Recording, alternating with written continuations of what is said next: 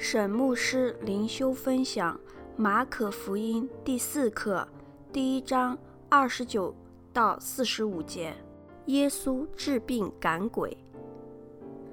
他们一出会堂，就同着雅各、约翰进了西门和安德烈的家。西门的岳母正害热病躺着，就有人告诉耶稣。耶稣近前拉着他的手，扶他起来，热就退了，他就服侍他们。天晚日落的时候，有人带着一切害病的和被鬼附的来到耶稣跟前，合城的人都聚集在门前。耶稣治好了许多害各样病的人。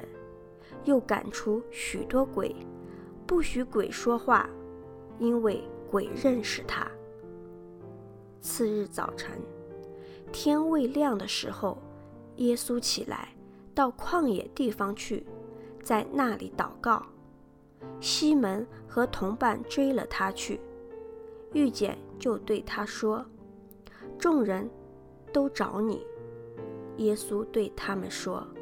我们可以往别处去，到邻近的乡村，我也好在那里传道，因为我是为这事出来的。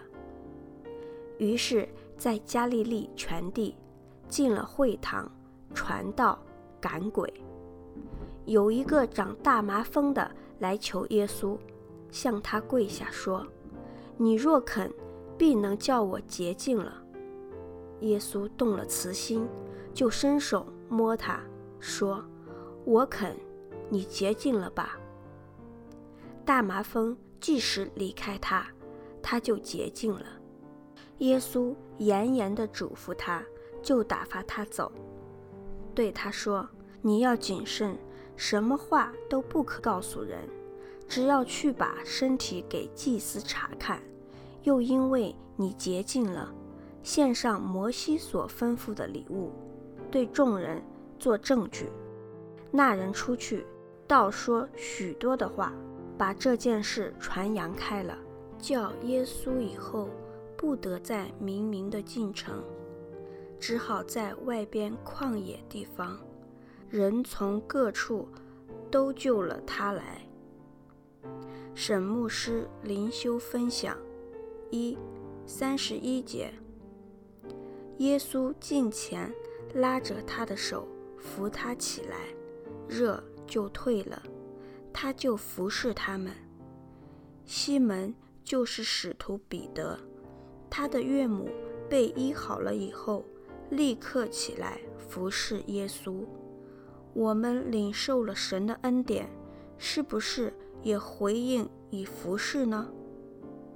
二三十五节，次日早晨。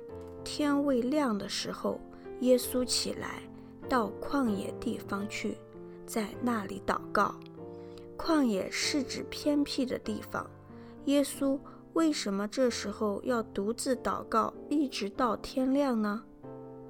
耶稣似乎是要避开那突然来的声望。作为一个人，耶稣也会有被声望吸引的诱惑。也意识到即将要来的对他的反对，祷告带给耶稣能力来面对这些诱惑和挑战。我们也应当学习耶稣，无论如何忙碌，都要抽出时间祷告，特别是在主日服侍的弟兄姐妹更要如此，否则我们服侍的能力会减低。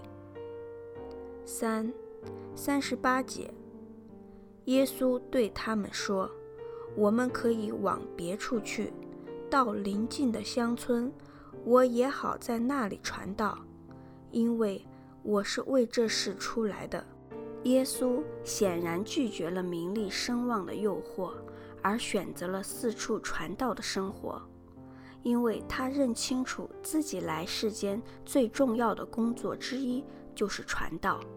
圣经没有记载，耶稣这个以传道为念的宣告和他清晨祷告之间的关系，但沈牧师相信应该是有关系的。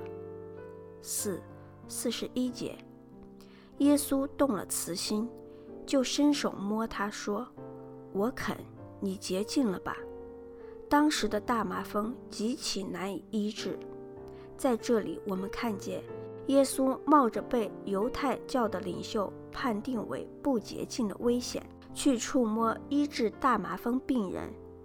耶稣为什么要这样做呢？他可以一句话就医治病人的，但这就好像他拉西门岳母的手一般。耶稣医治病人身体的同时，也医治了病人的心灵。我们可以想象耶稣摸病人的时候，病人的内心的震撼。耶稣的爱也在这样静寂的触摸中表达无疑。